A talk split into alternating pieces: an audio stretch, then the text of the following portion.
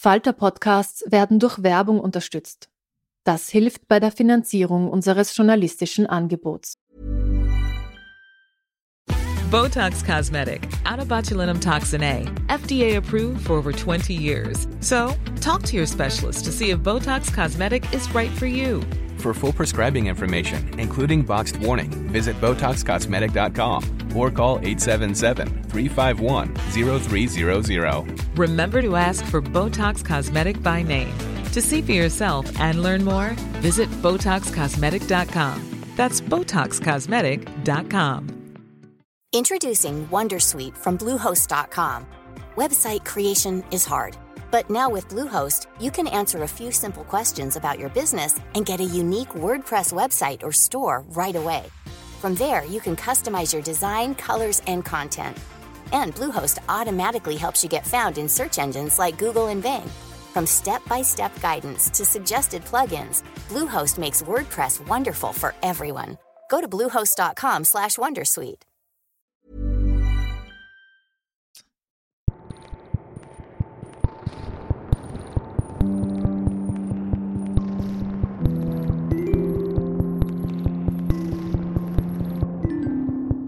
Hallo, ich freue mich, dass Sie wieder mit dabei sind bei der aktuellen Folge des Podcasts Besser lesen mit dem Falter.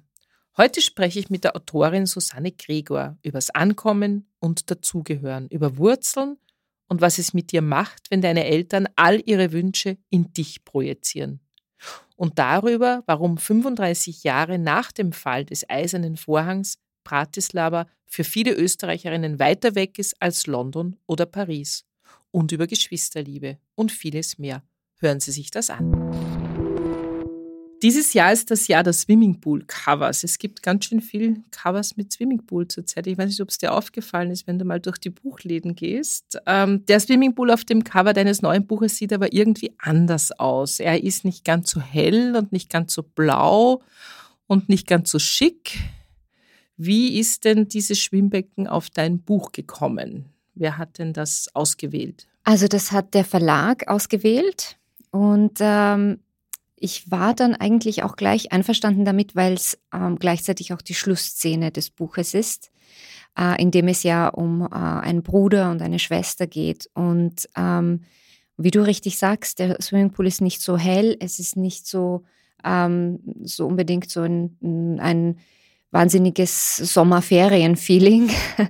Und äh, das ist auch mm, deswegen, weil es eigentlich genau darum geht, einen Swimmingpool nicht zu haben und, ähm, und, und, und vielleicht auch die Freiheit zu verreisen und auf Urlaub zu fliegen, wo immer man auch hin will, äh, nicht zu haben. Ja, es schaut fast ein bisschen aus, als würden sie sich heimlich in der Dämmerung in diesen Swimmingpool geschlichen hätten, aber dazu kommen wir ja noch. Ähm, wir werden fliegen, ist der Titel deines Buches. Es ist ein Familienroman, eine Geschwistergeschichte und ein Roman, in dem es ums Ankommen und ums Dazugehören geht. Vielleicht magst du uns die wichtigsten Protagonistinnen kurz vorstellen. Also es geht um das Geschwisterpaar ähm, Alan und Misha. Die sind beide ungefähr Mitte 20 und wohnen in Wien, ähm, kommen aber aus der Slowakei. Ähm, Alan ist ähm, noch vor Ende des kommunistischen Regimes geflohen ähm, und Misha ist zusammen mit den Eltern dann ähm, danach äh, nach Österreich emigriert und dort haben sie sich als Familie wieder getroffen. Jetzt ist ähm, Alan verschwunden und wir erfahren im Laufe des Buches, im Laufe der Erzählung, wo er ist und, und was ihm widerfahren ist. Also die Familie, du hast gesagt, die Familie ist knapp nach dem Fall der Mauer 1990 nach Österreich gezogen. Ähm, was waren denn die Beweggründe für diese Familie? Also politisch hätte es ja eigentlich dann keine Notwendigkeit mehr gegeben. Äh, der eiserne Vorhang war weg, sozusagen, das Regime war vorbei. Äh, warum wollten Sie in den Westen, wo der Westen ja jetzt quasi eh zu Ihnen kommt? Was haben Sie sich denn erhofft? Na, ich würde das in Frage stellen, ob der Westen zu Ihnen kommt. Also und, und auch, ob das politisch äh, es ist natürlich leichter geworden und, und, und die Zwänge und Verbote sind weg, aber ich glaube nicht, dass es leichter geworden ist. Im, im, es, ist es ist eigentlich nach, nach dem Ende des Regimes so eine Art Vakuum entstanden und, und es war sehr ungewiss, was, was jetzt als nächstes kommt. Und eigentlich ähm, der Vater, der vorher schon oft in den Westen gereist ist, der kannte den Westen schon und, und, und der wusste, dass es dort eine bessere Zukunft für seine Kinder gibt. Und, ähm, und er hat quasi auf, auf dieses Pferd gesetzt, ähm, eher als auf die Ungewissheit des, der Situation in der Slowakei zu setzen. Du beschreibst diese, diese Wegziehszene sehr berührend, finde ich, aus den Augen der damals noch jungen Misha, die das quasi immer nur so als Konflikt zwischen ihren Eltern mitgekriegt hat, aber eigentlich ja nicht genau wusste, um was es geht, oder? Also der Vater wollte weg, die Mutter wollte nicht weg, dann gibt es noch eine sehr interessante Großmutter in deinem Buch. Also die Kräfte, die in dieser Familie sozusagen zusammengespielt haben, das hat die Misha als, als Kind oder als Jugendliche quasi so als Zaungast mitgekriegt, aber es hat sie nicht sonderlich berührt. Also erst dann, als sie weggegangen sind. Wie ist sie denn dann damit umgegangen? Ich glaube, ihr ist es genauso schwer gefallen, sich darauf einzulassen, ähm, wie auch ihrer Mutter. Ähm, es war nicht das, was sie sich ausgesucht hätte. Sie hätte genauso wie ihre Mutter eigentlich äh, wäre sie gerne bei ihren Freundinnen geblieben, bei dem, was sie kannte, bei ihrem sozialen Umfeld. Und das ist natürlich schon ein, ein Spannungsfeld, das, ähm, das schwierig ist. Ja? Einerseits alles hinter sich zu lassen, Job, Arbeit, Familie, Beziehungen, Freundschaften und andererseits ähm, die Möglichkeit zu haben, den Kindern ein besseres Leben zu ermöglichen oder im Falle der Misha sich selbst ein besseres Leben zu ermöglichen. Aber als, als Teenager fällt einem sowas sehr schwer, weil man im, im, im einem Prozess ist, in dem sich die Identität gerade bildet und stabilisiert. Und diese Möglichkeit wurde ihr in dem Alter genommen. Und sie zieht sich dann als Reflex in sich selbst zurück für eine Weile. Ihr Bruder, der Alan, der nimmt einen anderen Weg. Der nimmt einen anderen Weg. Über den Alan über den Allen reden wir dann noch. Was ich sehr spannend fand, ist dann, als die Misha mit der Schule fertig ist. Sie ist natürlich eine sehr gute Schülerin. Äh, es steht ihr alles offen. Aber das bedeutet natürlich auch einen unglaublichen Druck für eine Jugendliche. Ähm, also die, gerade dieser Satz, du kannst alles tun, du, kannst, du hast alle Möglichkeiten und wir haben sozusagen alles geopfert als Eltern, dass du diese Möglichkeiten hast, erzeugt natürlich einen unglaublichen Druck Druck. Also sie weigert sich eigentlich so ein bisschen in diesem Spiel der grenzenlosen Möglichkeiten mitzuspielen ähm, und macht dann halt irgendwelche Jobs. Ähm, warum glaubst du, reagiert sie so? Ist es, ist es genau der Grund oder ist sie einfach ein bisschen lost, lost in the world? Ich glaube, dass das, ähm, dass es schon auch schwierig ist, wenn man aus dieser, aus dieser Denkart im Osten kommt, im, im, im den damaligen Ostblock.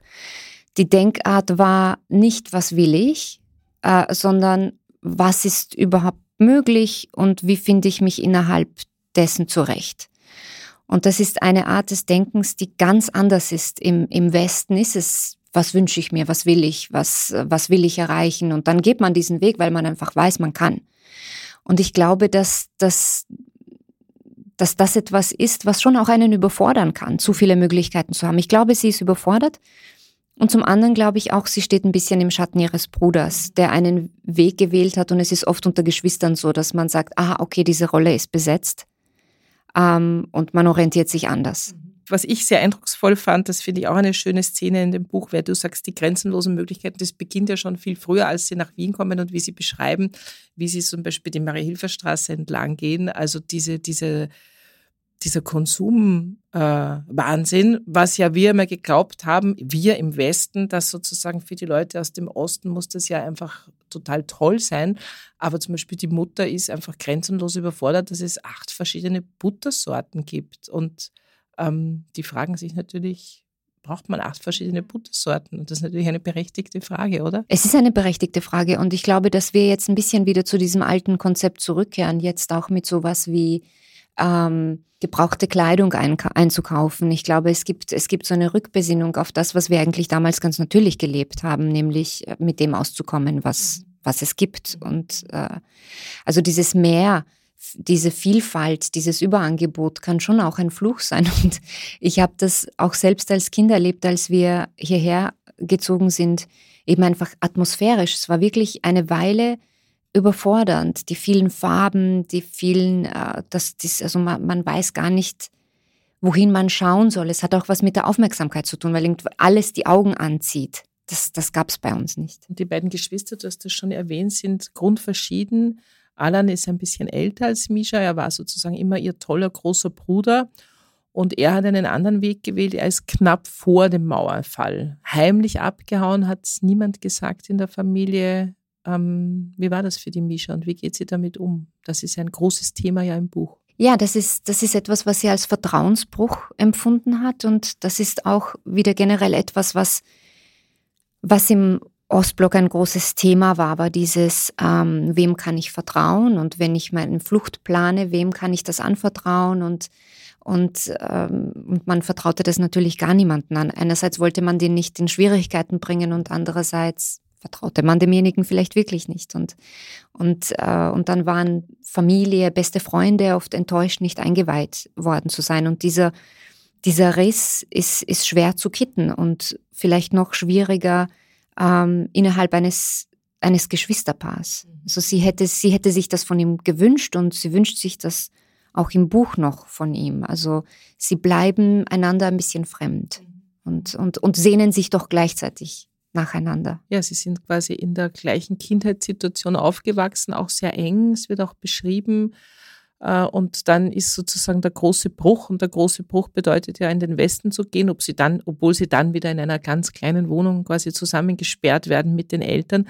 Alan geht einen völligen anderen Weg. Er ist der totale Overachiever. Also das heißt, äh, alles, was die Misha irgendwie verweigert an Karriere, an du kannst doch alles tun, äh, versucht er den völlig anderen Weg zu gehen. Was, was, vielleicht erzählst du uns kurz Alans Weg von, von Hamburg nach Wien. Ja, also er ähm, ist ja in der Slowakei erstmal so ein, so ein Einserschüler, so einer, dem einfach alles gelingt und zufällt. Und, ähm, und äh, nach seiner Flucht in den Westen ist er erstmal Hilfsarbeiter in, in Hamburg und äh, er leidet dort bei der Arbeit einen, einen Arbeitsunfall, bei dem seine, seine Schulter kaputt wird und er verbringt eine Weile im Krankenhaus und auf Schmerzmittel und mit verschiedenen Operationen und ist dabei beeindruckt von einem Oberarzt, der ähm, vielleicht mit der gleichen Selbstverständlichkeit, mit dem gleichen Selbstbewusstsein daherkommt, wie er es eigentlich früher hatte in der Slowakei. Und er entscheidet sich in diesem Moment,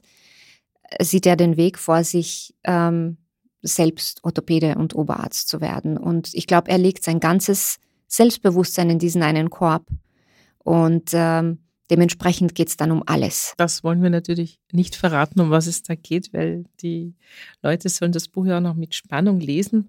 Lass uns noch mal ein bisschen reingehen in diese, in diese sogenannte Ausländerfrage, wie es im Buch auch benannt wird. Es gibt eine Szene im Buch, wie du beschreibst, wie die sogenannte Ausländerfrage eben damals in aller Munde war.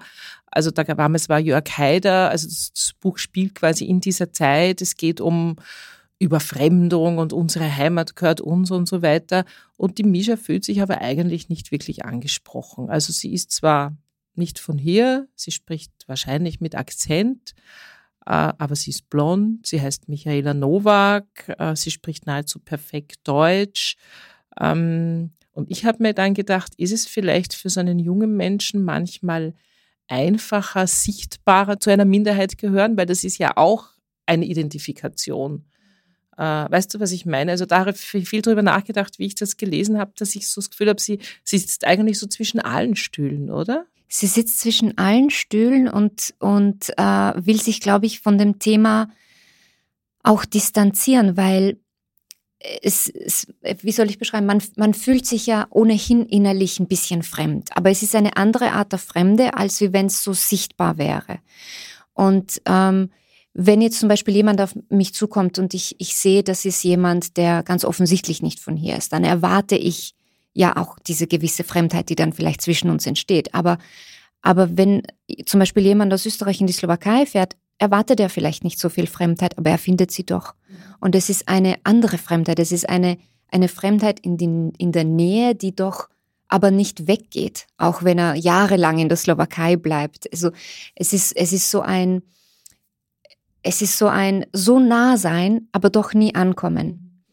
Und ähm, und ich glaube, gerade als, als, als junge Erwachsene, sie, sie steht vor dieser Wahl, sich wie ihre Freundin in diesen Kampf zu stürzen oder nicht. Mhm. Und sie entscheidet sich dagegen, ähm, sie entscheidet sich, glaube ich, weniger für, die, für das als gesellschaftliches Anliegen und mehr für ihr eigenes Leben. Ja, auch mit dieser Namensänderung. Sie hat natürlich ihren Namen relativ schnell geändert. Das ist ja relativ einfach. Man macht hinten das äh, Koba weg und hat sozusagen einen österreichischen Namen. Da habe ich auch viel drüber nachgedacht. Das ist natürlich auch so, dass es in dieser Sprache relativ einfach ist. Es gibt natürlich Zuwanderer aus Kulturkreisen, wo der Name viel mehr Stigma bedeutet. Ich habe dann so drüber nachgedacht, äh, man kann sich zum Beispiel recht, relativ schlecht vorstellen, dass es in Österreich mal einen Innenminister geben könnte, der Mohammed heißt oder eine Vizekanzlerin, die Suat heißt oder so.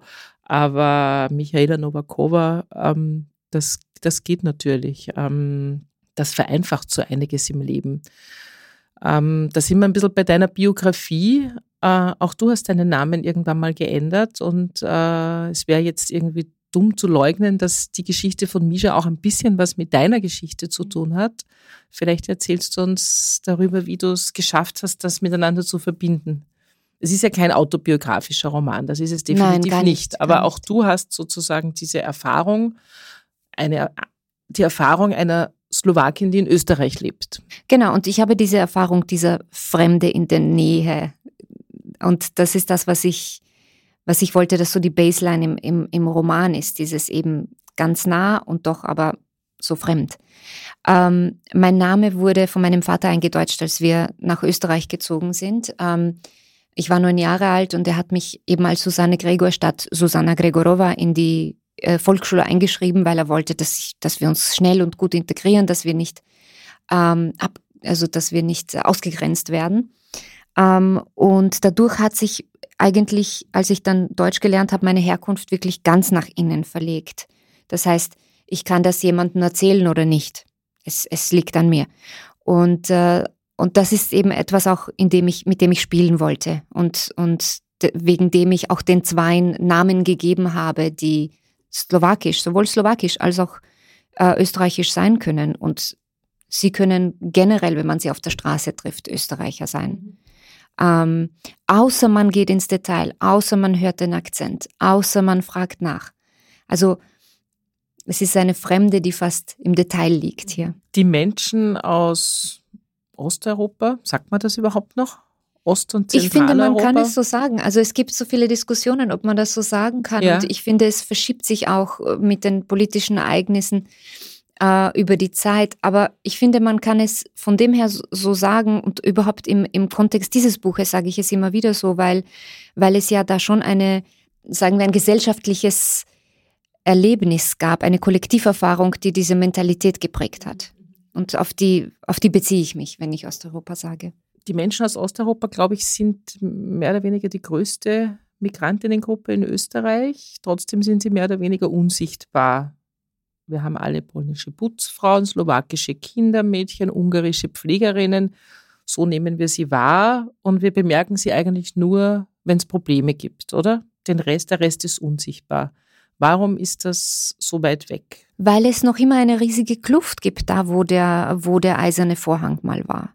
Und ich glaube, es ist eine Augenauswischerei zu sagen, äh, wir sind jetzt da eine europäische Familie. Ja, wir sind eine europäische Familie, aber, aber aber es gibt keine Gleichstellung, weil sonst wäre das nicht so.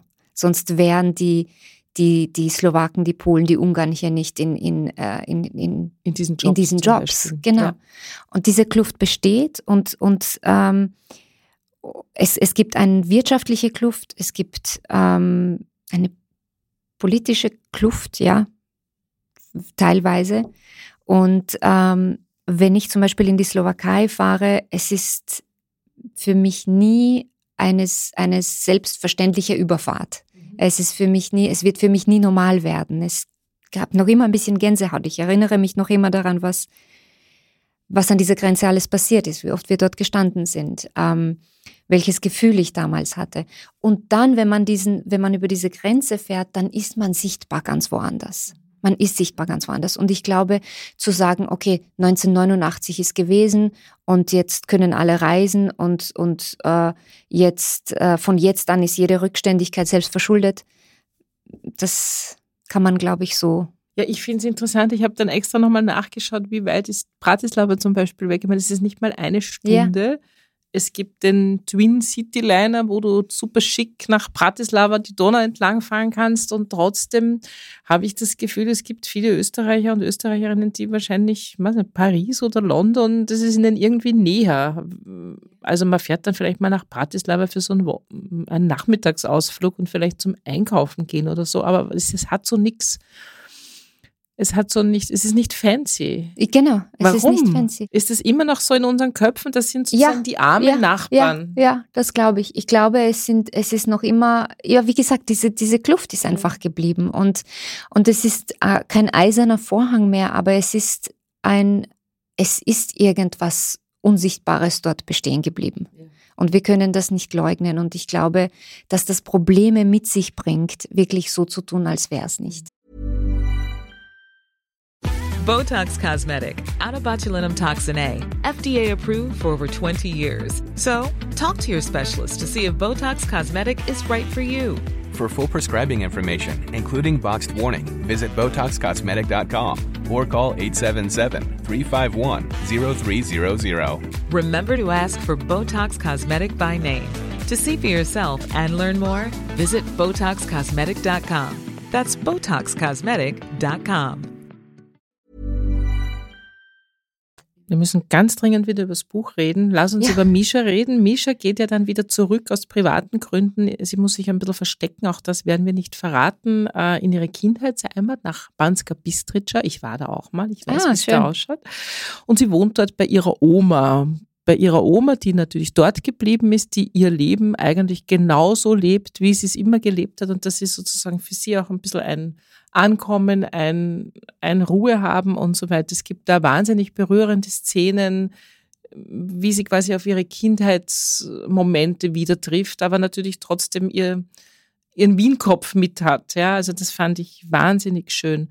Ähm, verklärt sie dann das Leben in der Slowakei so ein bisschen? Weil sie hat so das Gefühl, die Leute sind entspannter, die haben alle mehr Zeit, die wollen nicht ständig irgendwo hin. Ähm, also, was passiert da mit ihr? Es ist jetzt nicht so, dass sie sich denkt, boah, die sind alle rückständig, sondern sie findet es eigentlich gut, oder? Ja, sie verklärt es, das, das stimmt auf jeden Fall. Und ich glaube, dass man mit der Zeit die Vergangenheit immer ein bisschen verklärt, so wie man den Ex-Freund auch verklärt, wenn genug Zeit vergangen ist. Du hast richtig gesagt, sie hat ihren Wienkopf mit und das ist das Problem. Wenn man ein paar Jahre weg ist, kann man nicht mehr, äh, passt man nicht mehr so gut rein. Und, und man ist dann plötzlich, es entsteht so eine doppelte Fremdheit, weil man ist dort jetzt auch nicht mehr so, man passt dort auch nicht mehr so aalglatt hinein mehr. Und ähm, man denkt anders und man beginnt im Stillen ein bisschen die Leute für dies und das zu verurteilen. Und äh, das ist das, was ihr passiert. Und deswegen, nicht nur deswegen, aber sie bleibt dann letztendlich nicht lang. Sie kriegt dort einen Job, sie muss ja ein bisschen was arbeiten in einer Sprachschule, wo sie dann Deutsch unterrichtet, was ja natürlich eigentlich ein super Job wäre für sie, weil sie spricht ja perfekt Deutsch. Sie hat aber trotzdem dort ziemliche Schwierigkeiten. Ähm, warum denn? Ja, weil sie, äh, weil sie wieder ihr, ihr in Österreich erlerntes Denken mitbringt und sie ist denen eigentlich zu innovativ und ich glaube gerade das Bildungssystem ist eines, das am längsten festgehalten hat an, an den kommunistischen Methoden. Und das abzustreifen war in den 90ern eigentlich noch undenkbar und, und teilweise ist es leider bis, bis heute sind Reste Es davon gibt, da, geblieben. es gibt da so eine schöne Szene in dem Buch, wo sie mit dieser Direktorin von diesem Sprachinstitut die ihr dann vorwirft, also ich lese das kurz vor, wo die Direktorin dann sagt, was wollen Sie denn hier finden? Ihre Wurzeln? Ach, kommen Sie, wir alle hier würden unsere Wurzeln gegen Wien tauschen in einer Viertelsekunde. Und sie ist einfach sozusagen in ihren Augen diese scheiß Privilegierte. Mhm, mhm, Und sie sieht mhm. es aber nicht, ja. Mhm. Und die Direktorin wird ganz fuchtig. Und ich verstehe die Direktorin dann auch, wenn man denkt, jetzt kommt die da daher. Die kann jederzeit weggehen und den Plattenbau wieder verlassen, sozusagen, und gegen Wien tauschen.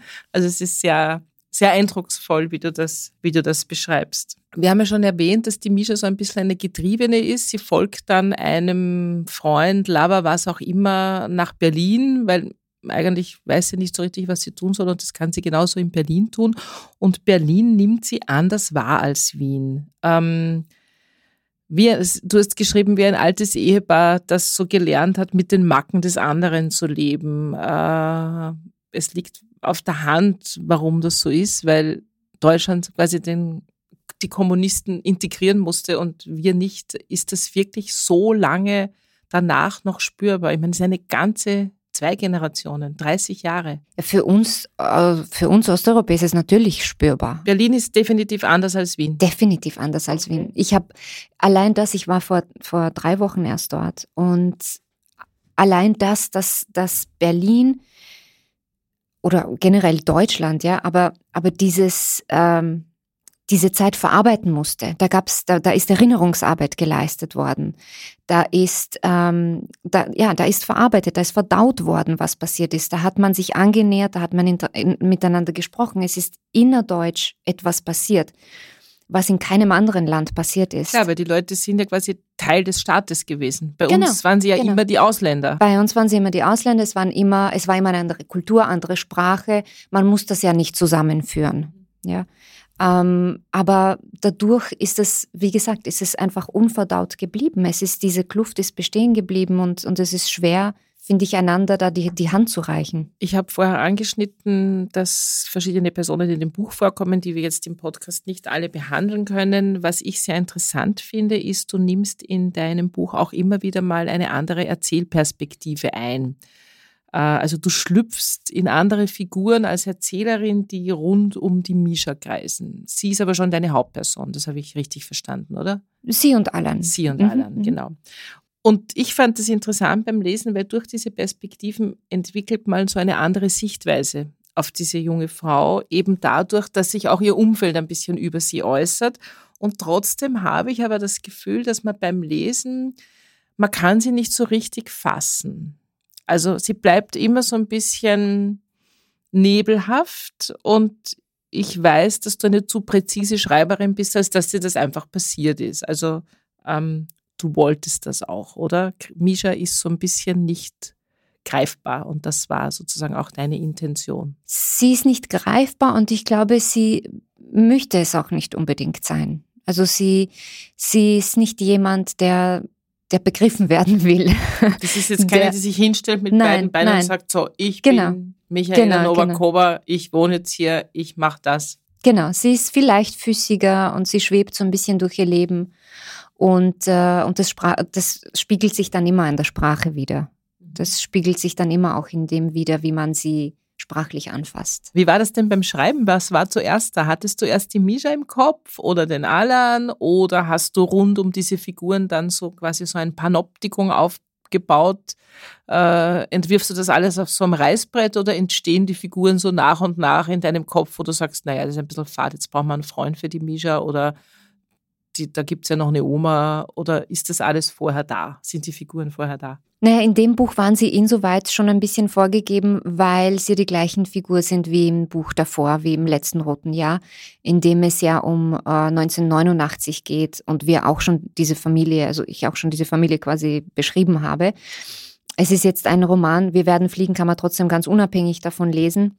Aber insofern waren mir die, die Personen hier schon vorgegeben. Aber es, hat, es ist dann schon so beim Schreiben, dass sich jemand vordrängt und jemand einfach vom Tisch fällt. Also es gäbe vielleicht Figuren, die dann aber doch vielleicht unwesentlich sind. Und in diesem Buch hat Alan eine viel größere Rolle bekommen, eigentlich, als ich ihm zugedacht hätte.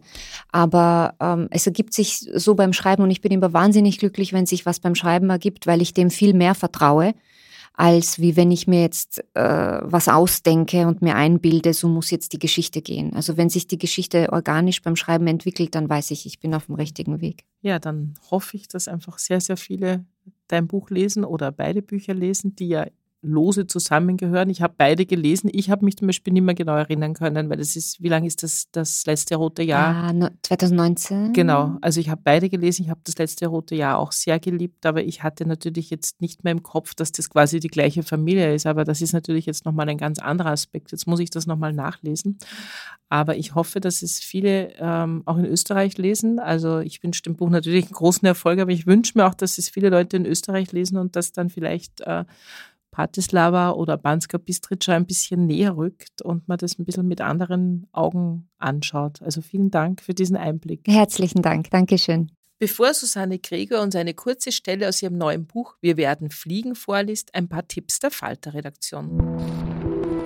Ja, schönen guten Tag. Mein Name ist Klaus Nüchtern. Ich bin der Literaturkritiker des Falter und ich habe Ihnen diesmal zwei Buchempfehlungen mitgebracht und zwar Bücher von einem Nobelpreisträger und einer Nobelpreisträgerin. Letztere ist Olga Tokarczuk, die bekanntlich 2019 gemeinsam im gleichen Jahr den Nobelpreis zugesprochen bekam wie Peter Handke, nur eben fürs vorangegangene Jahr.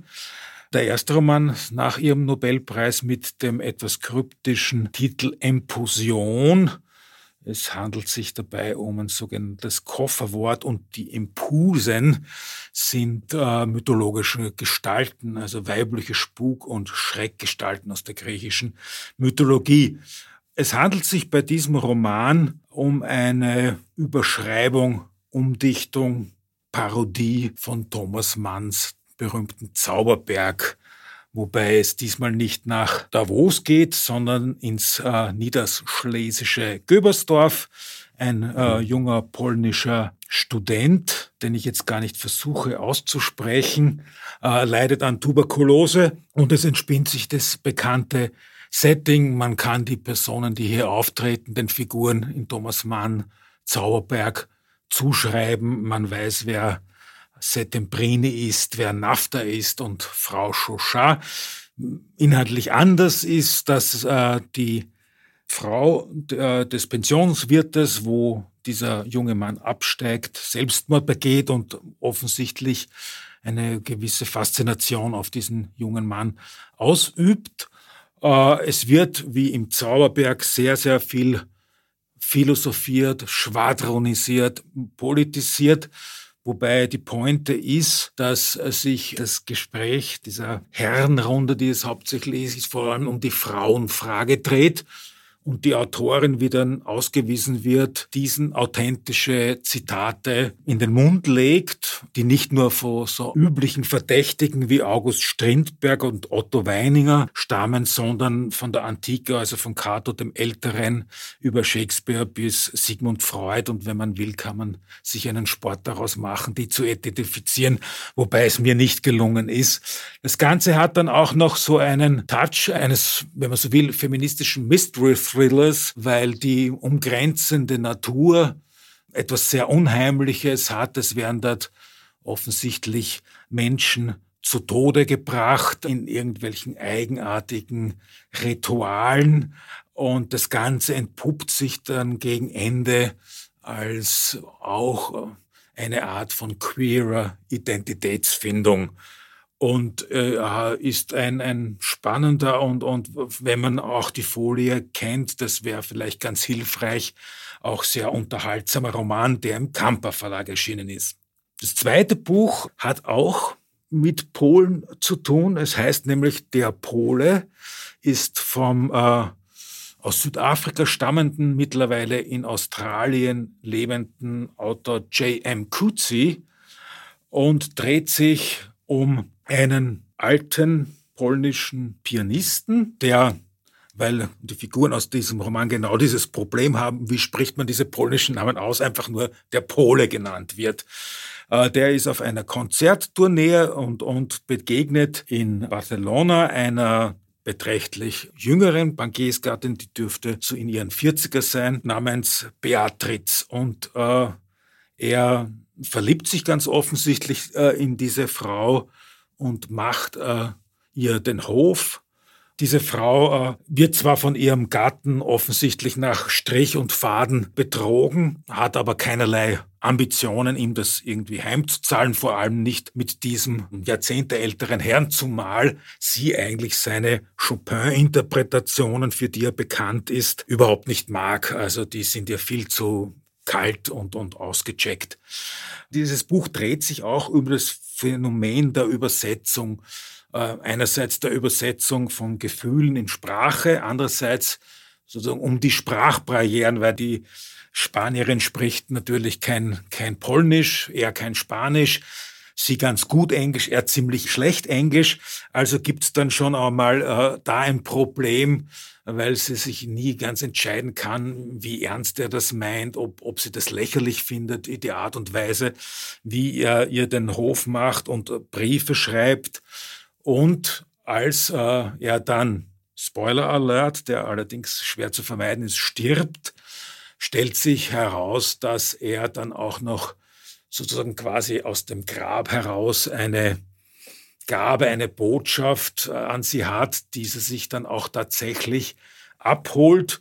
Aber es bekommt dann so einen äh, Postfestum, einen schon auch sehr tragischen oder eigenartigen Charakter, äh, sehr melancholischen, dass sie das da offensichtlich doch auf eine Art und Weise angerührt hat und diese asymmetrische Liebe dann aus dem Grab heraus so eine Macht äh, noch posthum ent entfaltet.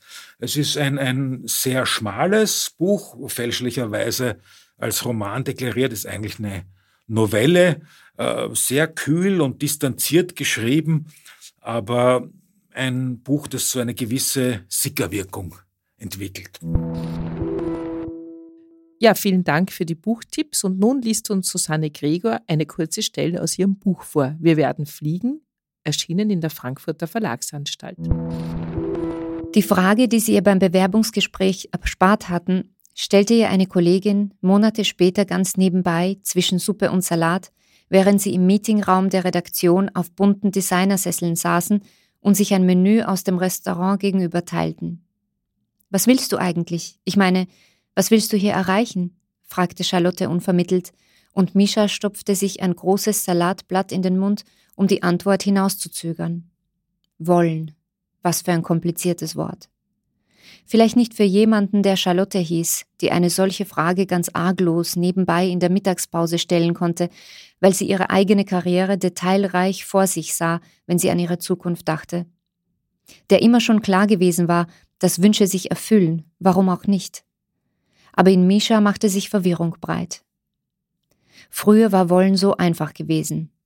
In Gilina hatte jeder genau gewusst, was er wollte. Man musste sich nicht einmal genauer darüber austauschen.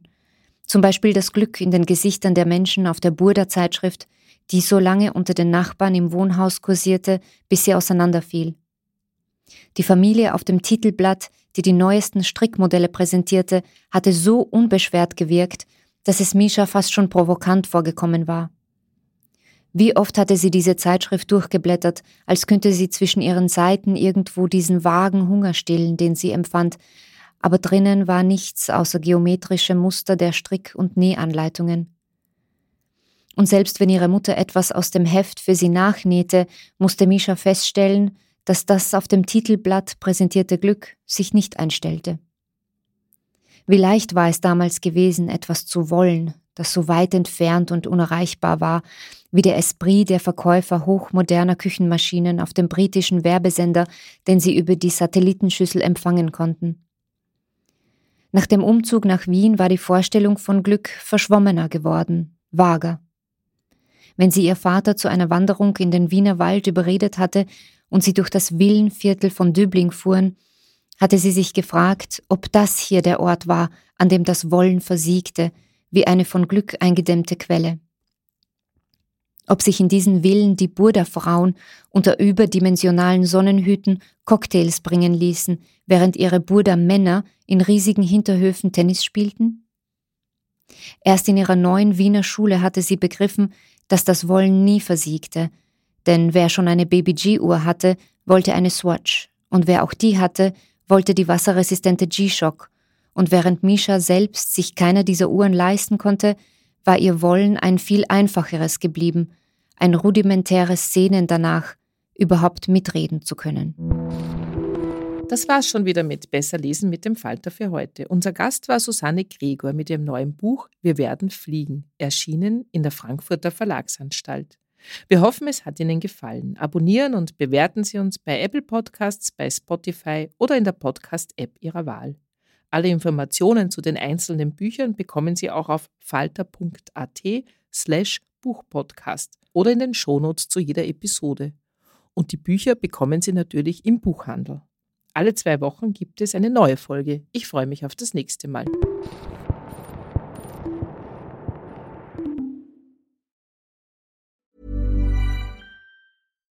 Botox Cosmetic, out of botulinum toxin A, FDA approved for over 20 years. So, talk to your specialist to see if Botox Cosmetic is right for you. For full prescribing information, including boxed warning, visit BotoxCosmetic.com or call 877-351-0300. Remember to ask for Botox Cosmetic by name. To see for yourself and learn more, visit BotoxCosmetic.com. That's BotoxCosmetic.com. Hi, I'm Kara Berry, host of Everyone's Business But Mine, and I am an all inclusive addict. Enter Club Med, the best all inclusive for you and your family. With resorts worldwide, from their family flagship resort, Club Med Punta Cana, to their only mountain resort in Canada, Club Med Quebec, they have everything you need to relax. With their 20 plus sports activities, wellness programs, you can dine on delicious cuisine and make memories with your family. So book your next getaway with Club Med. Visit clubmed.us or call 1 800 Club Med or your travel advisor.